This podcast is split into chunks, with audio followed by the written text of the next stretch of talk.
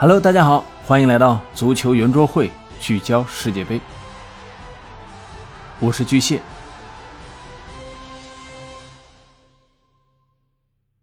今天呢，我们继续来关注卡塔尔世界杯。在第十一个比赛日，C 组和 D 组的各支球队啊，为了晋级十六强，发起了最后的冲击。我们先来看看 D 组，两场比赛是同时开打的，在教育城体育场。卫冕冠军法国队对阵非洲劲旅突尼斯。由于啊，法国队已经提前出线了，所以在这场比赛中呢，轮换了大部分的主力，甚至连门将也轮换了。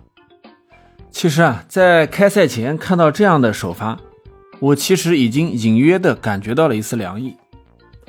果不其然啊，在上半场双方互交白卷后，下半场第五十八分钟，突尼斯后腰西斯里完成了中场抢断。队长哈兹里带球沿着中路长驱直入，在弧顶处假设真扣，晃开了补防的瓦拉内，突入禁区。随后呢，赶在迪萨西补防之前，左脚低射反脚得分。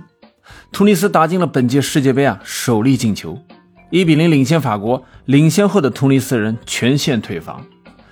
丢球后的法国队啊，此后接连换上姆巴佩、格列兹曼、登贝莱等主力球员加强进攻。但是呢，均无功而返。伤停补时的最后一刻，格列兹曼打入一球。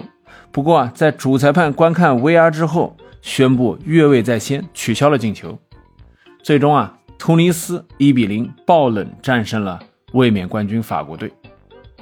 虽然呢，突尼斯队如愿取得了三分，但是呢，由于同时进行的另一场比赛，澳大利亚一比零击败了丹麦队，最终啊，澳大利亚以小组第二的身份晋级十六强。突尼斯则是带着一场宝贵的胜利，昂首离开了本届世界杯。说到澳大利亚，他们在预选赛阶段是连踢了两场附加赛，最终通过点球大战才打进了世界杯。可以这么说啊，晋级世界杯的三十二支球队中，最艰难的过程、最曲折的，就是这个澳大利亚。这样的队伍意志品质这个方面呢，我觉得自然没得说。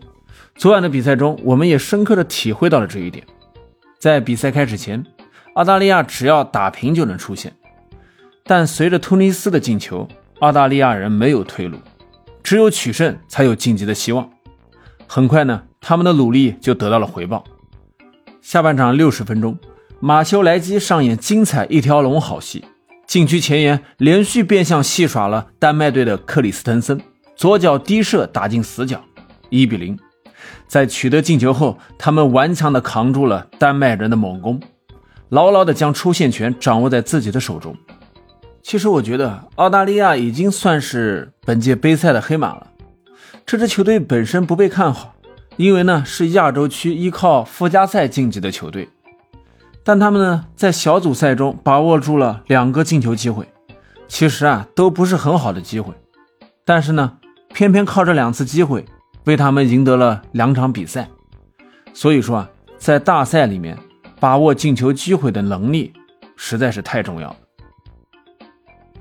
在北京时间凌晨三点开打的 C 组的一场焦点对决中，尽管梅西在多哈的九七四球场罚丢了点球，但阿根廷队凭借下半场的两粒进球，二比零战胜了波兰队。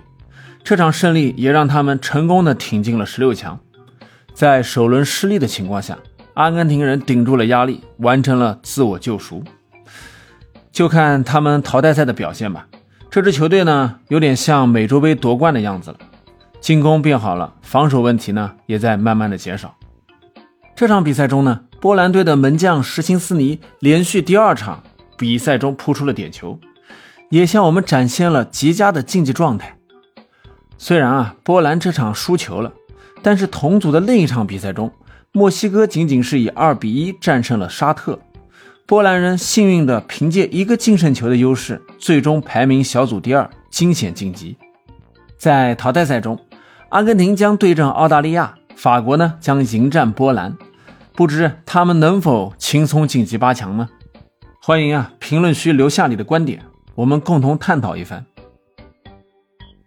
今天的节目就到这里，感谢您的收听。如果你喜欢，请关注、订阅、评论、转发。再次感谢。我们明天见。